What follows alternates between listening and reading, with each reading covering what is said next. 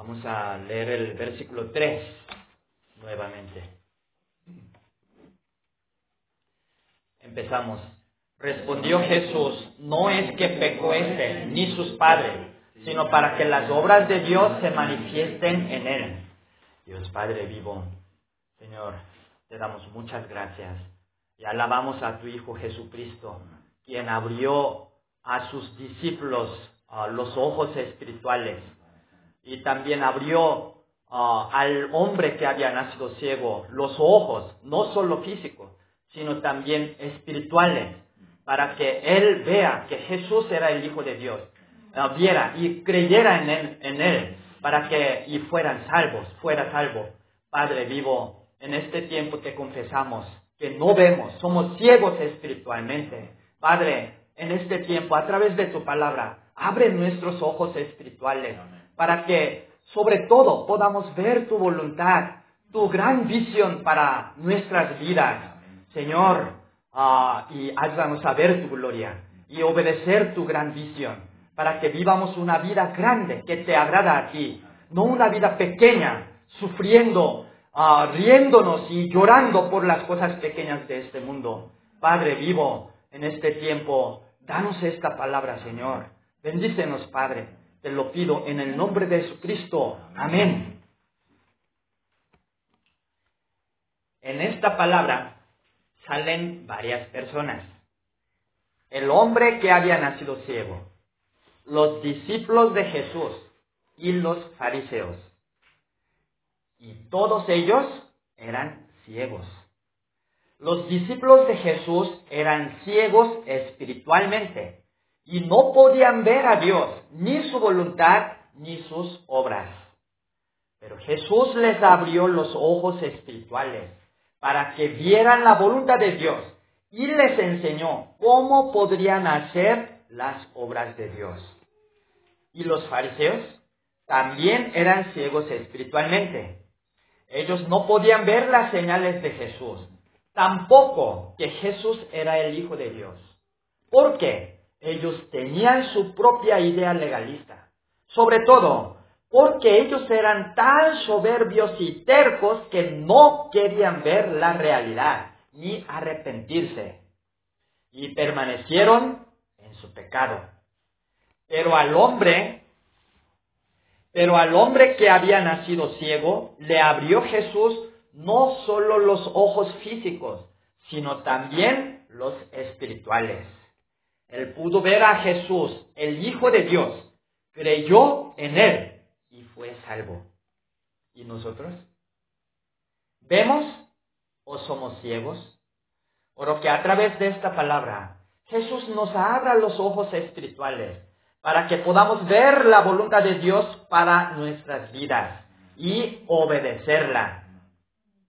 Primera parte, Jesús les abrió los ojos a sus discípulos, del 1 al 7. Vamos a ver el versículo 1. Al pasar Jesús vio a un hombre ciego de nacimiento. Cuando nació él y abrió los ojos, vieron sus padres que sus ojos eran opacos, no cristalinos como los de otros niños. ¿Y cómo habría sido su vida siendo ciego? ¿Han visto cómo se alborota de alegría Dania al ver a sus papás o a la pastora Esther? o no sé a otros. al ver a mí no, no se alborota tanto. Pero él no podía interactuar con otros a través de la vista. Y cuando empezó a gatear y luego a caminar, siempre andaría con chipotes y heridas, porque no veía. Y al llegar a la edad de estudiar y trabajar, él no podía hacer nada. Por eso, se sentaba en la calle y mendigaba. Su vida era miserable. Y miren el versículo 2. Al verlo, le preguntaron los discípulos a Jesús diciendo, Rabí, ¿quién pecó, este o sus padres, para que haya, nacido ciego? En esta pregunta podemos ver las ideas que tenían los discípulos acerca de las desgracias de la vida, ah, acerca de las desgracias y de Dios. Ellos pensaban que las desgracias de la vida eran castigos por pecados. Y Dios era quien vigilaba a los hombres y los castigaba. Entonces, si ese hombre había nacido ciego por castigo de Dios, no le quedaba otra, sino sufrir de por vida. Y lo único que podían hacer los discípulos era preguntar, diciendo, miserable hombre, ¿quién tendrá la culpa para que haya nacido ciego? Pero vamos a ver el versículo 3. Respondió Jesús, no es que pecó este ni sus padres, sino para que las obras de Dios se manifiesten en él. Jesús dijo tajantemente que no era que alguien pecó y Dios castigó al hombre y por eso nació ciego, sino que Dios tenía su buena voluntad en su vida, que era manifestar sus obras en él. A través de esta palabra, Jesús les abrió a sus discípulos los ojos espirituales. Jesús les hizo ver que Dios permitía las desgracias de la vida para manifestar sus obras en ella. Jesús les enseñó que en las desgracias tenía Dios su buena voluntad y por ende ellas ah, tenían un significado y propósito en Dios.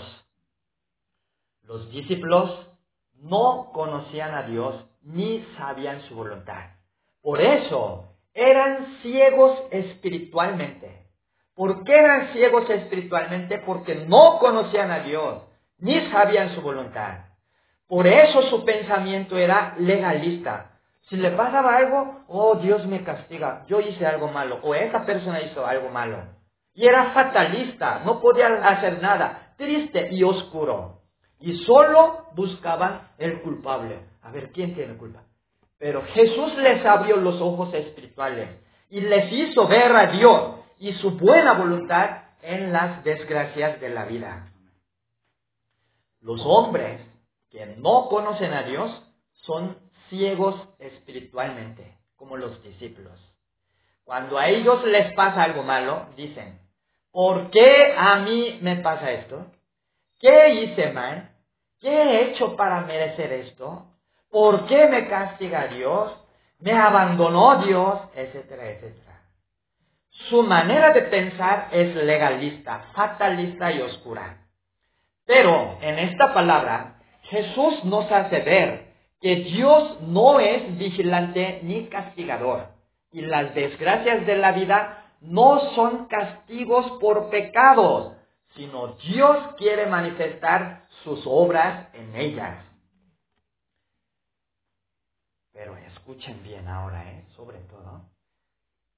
Sobre todo, a través de esta palabra, Jesús me abrió los ojos y me hizo ver la voluntad de Dios hacia nuestras vidas. Como ya sabemos todos, en estas últimas dos semanas hemos sufrido por causa de la cuestión del noviazgo y del deseo carnal. De hecho, estos pecados nos han afligido durante mucho tiempo. Pero ¿Por qué hemos batallado tanto por estos problemas? Es porque no vemos la voluntad de Dios hacia nuestras vidas. Dios no nos ha llamado para que vivamos una pequeña vida buscando el placer de andar en noviazgo o el placer carnal. Tampoco nos ha llamado Dios para que busquemos solo buenas calificaciones o un buen trabajo o un matrimonio feliz si tenemos solamente estos pequeños deseos. Nos alegramos y nos entristecemos por estas pequeñas causas. Pero vivir esta pequeña vida no es la voluntad de Dios hacia nosotros. Si vemos Génesis 12, 1 al 3, llamó Dios a Abraham diciendo, vete de tu tierra y de tu parentela y de la casa de tu padre a la tierra que te mostraré y haré de ti una nación grande, y te bendeciré, y engrandeceré tu nombre, y serás bendición.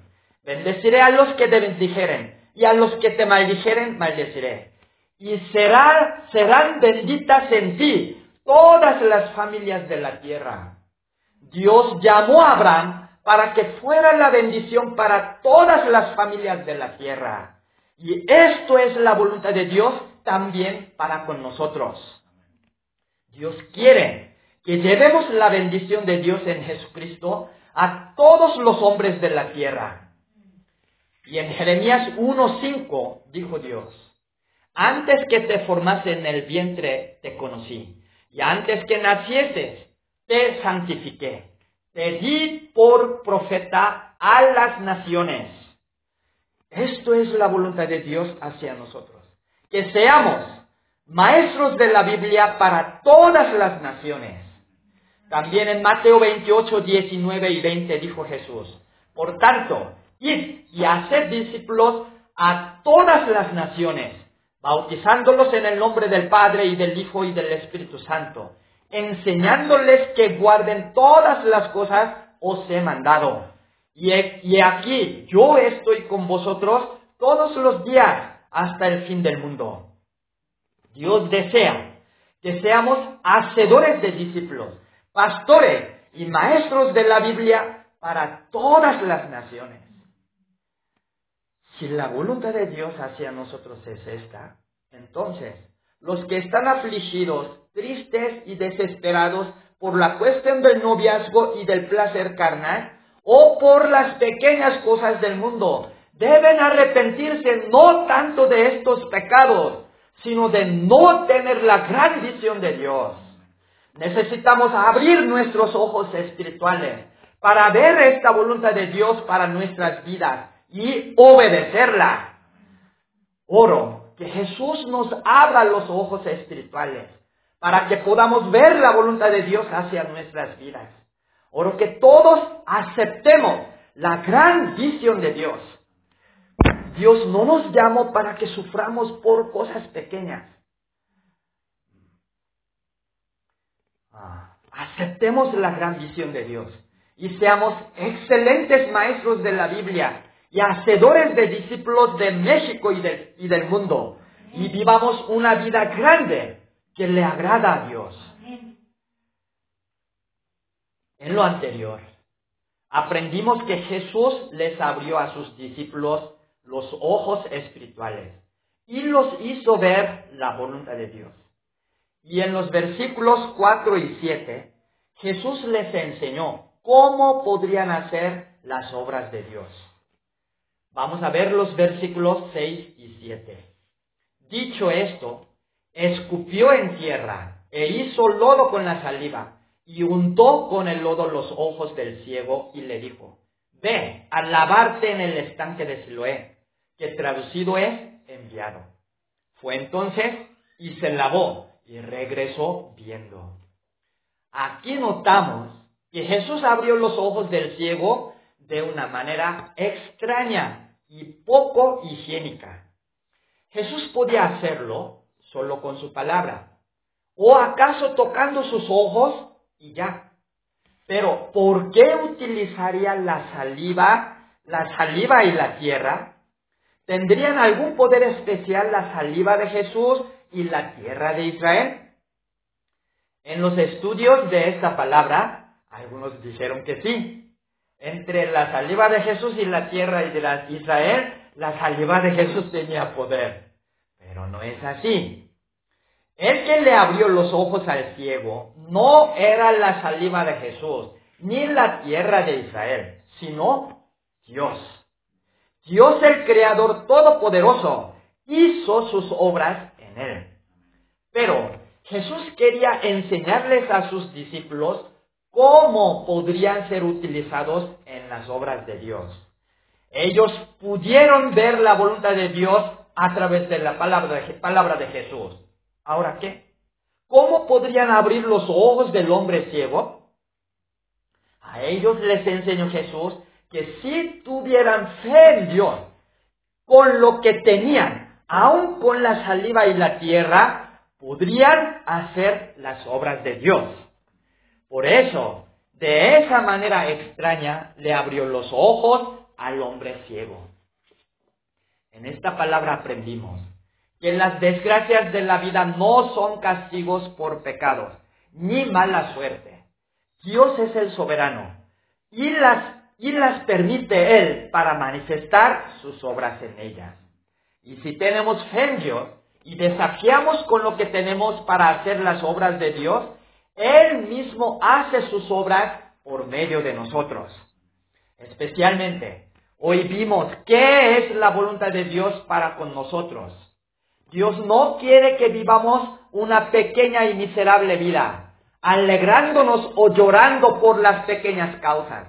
Dios quiere que aceptemos su gran visión para nuestras vidas y seamos excelentes maestros de la Biblia y hacedores de discípulos para todos los universitarios de México, no solo aquí, ni solo en Guam, ni solo en Puebla, sino de México y del mundo.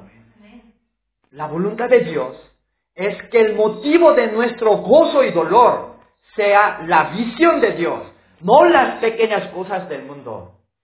Y aunque no tenemos gran cosa, cuando le dijimos a la pastora Alma que apacentara las ovejas y dice, las voy a invitar y las voy a pasar a la pastora Esther. No, aunque no tenemos gran cosa para hacer estas obras de Dios, sí tenemos fe en Dios Todopoderoso y desafiamos con lo que tenemos. Todos tenemos la saliva y la tierra. Si, si desafiamos con lo que tenemos, Dios mismo hace sus obras por medio de nosotros y manifiesta su gloria. Oro que Jesús nos ayude a ver esta voluntad de Dios cada momento y a tener fe en Dios Todopoderoso y a hacer sus obras para su gloria. Segunda parte. ¿Crees tú en el Hijo de Dios? Del 8 al 41. Vamos a ver los versículos del 8 al 12. Cuando el hombre que había sido ciego regresó del Siloé viendo, surgió una discusión entre los vecinos, que antes le habían visto que era ciego. Ellos no le podían reconocer, no solo porque tenía él sus ojos abiertos, cristalinos y brillantes, sino también porque tenía su semblante gozoso y resplandeciente, en lugar de esa sombra de tristeza y desesperanza. Pero si vemos los versículos 13 y 14, la cuestión es que era día de reposo, cuando Jesús había hecho el lodo y le había abierto los ojos. Según los judíos, Jesús había hecho el trabajo de albañilería y había sanado al hombre en el día de reposo, quebrantándolo. Por eso llevaron Ah, lo llevaron ante los fariseos al que había sido ciego. Y miren los versículos 15 y 16. Al oír la denuncia de la gente, los fariseos volvieron a preguntarle cómo había recibido la vista. Y él les dijo, me puso lodo sobre los ojos y me lavé y veo. Entonces, ahora surgió disensión entre los fariseos. Algunos de los fariseos decían, ese hombre no procede de Dios, porque no guarda el día de reposo. Pero otros decían, ¿cómo puede un hombre pecador hacer estas señales? Y en medio de ese conflicto, ¿qué tenían que hacer los fariseos? Ellos debían ver la realidad, que Jesús había dado la vista al hombre ciego de nacimiento.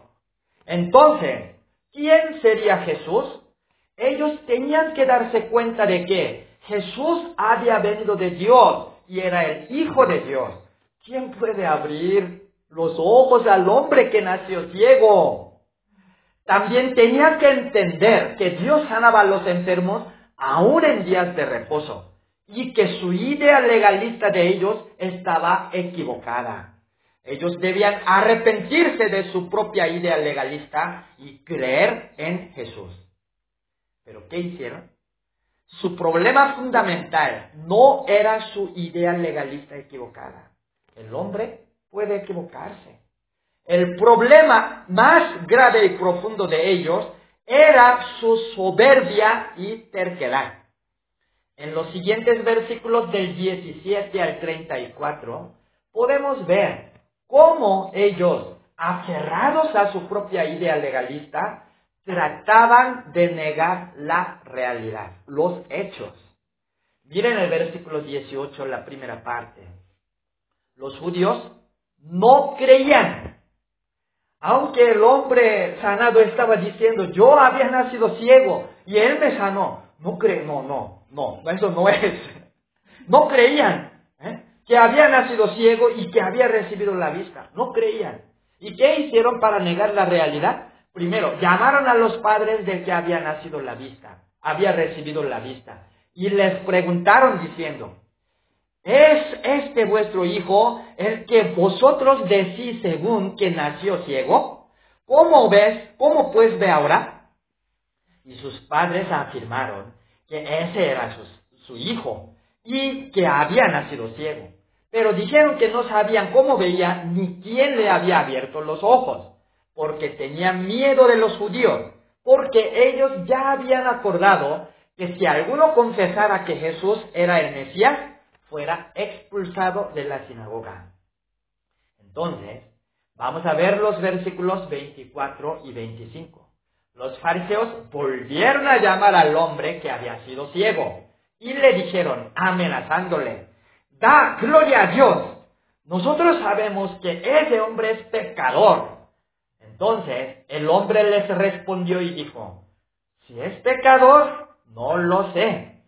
Una cosa sé, que había yo sido ciego, ahora veo. Entonces, miren los versículos 26 y 27.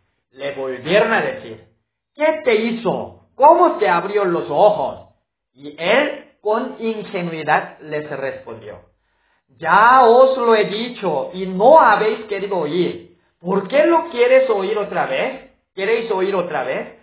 ¿Queréis también vosotros haceros sus discípulos? Al oír esto, los judíos le insultaron y dijeron que ellos eran discípulos de Moisés, pero no sabían de dónde había venido Jesús. Entonces, Vamos a ver los versículos 30 al 33. El hombre les respondió con toda sabiduría. Él empezó a hablar a partir de la realidad que Jesús le había abierto los ojos. Y argumentó diciendo que Dios no oía a los pecadores, sino a los temerosos de Dios que hacían su voluntad. Y concluyó diciendo que si Jesús no hubiera venido de Dios, nada podría hacer. Qué listo este hombre y sabio. Ahorita vamos a ver de dónde salió esa sabiduría. Entonces, los judíos no sabían qué decir y enojados le expulsaron. Lo echaron fuera de la sociedad, que nadie se conviva con él. Así lo trataron. En lo anterior, podemos ver el contraste entre los fariseos y el hombre que había nacido ciego. Los fariseos tenían su propia idea legalista equivocada. Sobre todo, ellos eran soberbios y tercos. Por eso no quisieron ver la realidad. Más bien, trataban de negarla. ¿Cómo, cómo, pueden, cómo les puede ocurrir negar el hecho? El hombre mismo estaba diciendo que había nacido ciego. Tú no naciste ciego. Pero el hombre que había nacido ciego no negó la realidad. Aunque los judíos estaban ansiosos por negarla, enojados contra Jesús, y le hablaban al hombre con amenaza, él dijo, una cosa sé, que había yo sido ciego, ahora veo. Y por su corazón sincero, sencillo y humilde, pudo entender que Jesús había venido de Dios. Si no hubiera venido de Dios, ¿cómo me puede abrir los ojos? Así entendió. Y aunque los judíos le expulsaron de la sociedad, él no negó la gracia que Jesús le había dado. Entonces, ahora Jesús le abrió los ojos espirituales. Vamos a ver los versículos del 35 al 38 oyó Jesús que le habían expulsado y hallándole le preguntó, ¿crees tú en el Hijo de Dios? El hombre respondió con anhelo, ¿quién es Señor? ¿Quién es Señor para que crea en Él? Y Jesús se declaró diciendo, pues lo has visto. El que habla contigo, Él es. Y el hombre dijo, creo Señor, y le adoró. En el versículo 39 dijo Jesús, para juicio he venido yo a este mundo, para que los que no ven, vean, y los que ven, sean cegados. Y a algunos de los fariseos que creían que veían, les dijo, si fuerais ciegos, no tendríais pecado. Mas ahora, porque decís, vemos, vuestro pecado permanece. En esta palabra, los que no ven se refieren a aquellos que tienen un corazón sincero y humilde y reconocen que son ciegos espiritualmente y anhelan la gracia de Jesús. A ellos les abre Jesús los ojos espirituales para que vean a Jesús, crean en Él y sean salvos. Pero los que ven se refieren a aquellos que son soberbios y tercos y creen que ven todo bien. Están ciegos y dicen que todo ve bien y su idea es correcto y no quieren arrepentirse. Ellos no pueden ver quién es Jesús y permanecen en sus pecados. En esta palabra aprendemos la importancia de la actitud de nuestro corazón. Los que no tienen corazón sincero y humilde no pueden ver la realidad. Pase lo que pase, no pueden ver lo que hace Dios, ni arrepentirse, ni creer en Jesús para ser salvos. Pero si tenemos corazón sincero y humilde, podemos ver a Jesús, creer en Él y ser salvos. Oro que Dios nos ayude a tener este corazón sincero y humilde para que sigamos conociendo a Jesús más profundamente. Oro que Dios nos envíe a las ovejas que tengan este corazón sincero y humilde y ellas vean a Jesucristo, crean en Él y sean salvas. Conclusión. Dios permite las desgracias de la vida para manifestar sus obras en ellas. Y por fe en Dios y con la saliva y tierra, es decir, con lo que tenemos, podemos hacer las obras de Dios. Sobre todo, la voluntad de Dios hacia nosotros no es que vivamos una pequeña vida, alegrándonos y llorando por pequeñas cosas. Dios quiere que aceptemos la gran visión de Dios para nosotros y seamos excelentes maestros de la Biblia y hacedores de discípulos de México y del mundo. Y aunque no tengamos gran cosa, si tenemos fe en Dios, podemos hacer grandes obras de Dios para su gloria. Oro que Jesús nos abra los ojos espirituales cada momento. nuestros ojos se van a cerrar viviendo en el mundo, viendo a nosotros, nuestros ojos pueden quedar cegados. Por eso tenemos que orar. Señor, abre mis ojos espirituales. Hazme ver tu gran voluntad. Y por fe hagamos grandes obras de Dios. También oro que Dios nos ayude a tener un corazón sincero y humilde como el hombre que había nacido ciego, para que conozcamos a Jesús cada día más profundamente. Vamos a leer el versículo 3 nuevamente. Empezamos. Respondió Jesús, no es que pecó ese ni sus padres, sino para que las obras de Dios se manifiesten en él. Padre vivo, te alabo, te agradezco por esta palabra. Señor, ah, y los discípulos no conocían a Dios ni su voluntad. Por eso su pensamiento era legalista, fatalista, oscura, triste, oscuro y triste. Y ellos no podían hacer ah, las obras de Dios. Pero Jesús les abrió sus ojos, ah, los ojos espirituales, para que vieran a Dios y conocieran la voluntad de Dios. Y les enseñó a hacer las obras de Dios por fe. Señor, a través de esta palabra aprendemos que no solo en las desgracias de la vida hay la voluntad de Dios, sino más bien ah, y más fundamentalmente Tú tienes gran visión, tú tienes gran voluntad hacia nuestras vidas. Señor, nosotros hemos vivido ciegos sin poder ver esta voluntad grande tuya para nosotros y hemos sufrido por las cosas pequeñas de este mundo. Padre vivo, abre nuestros ojos espirituales, abre nuestros ojos, ayúdanos a poner nuestros ojos en tu voluntad para que no suframos por los pequeños pecados, por las pequeñas cosas de este mundo. Ayúdanos a vivir, oh Señor, por la gran visión de Dios, por la obra de la misión de Dios. Pon este gran sueño en nuestro corazón. Así sea, podamos vencer los pecados y las tentaciones de las cosas pequeñas de este mundo y podamos vivir una vida de misión, una vida grande, una vida significante y fructífera ah, para, para tu gloria. Señor, ah, Padre, ah, Señor, y somos débiles, pero te suplico que cada momento, a través de tu palabra, a través de tu Espíritu Santo, haznos ver tu gran visión y esta visión sea nuestra dirección, propósito y, uh, y uh, sea de y nuestra iglesia, Señor. Padre vivo, también aprendemos que la actitud de nuestro corazón, como el hombre que había nacido ciego, ese corazón sencillo, sincero y humilde, Señor, ese corazón, por ese corazón él pudo ver a Cristo, creer en él y ser salvo. Padre, danos este corazón. Podemos equivocarnos, podemos cometer uh, pecados, pero Padre, con este corazón uh, y ante tu palabra podemos ver a Jesucristo y, uh, y renovar nuestra vida. Padre vivo, Señor, cada momento haznos sinceros y humildes delante de ti.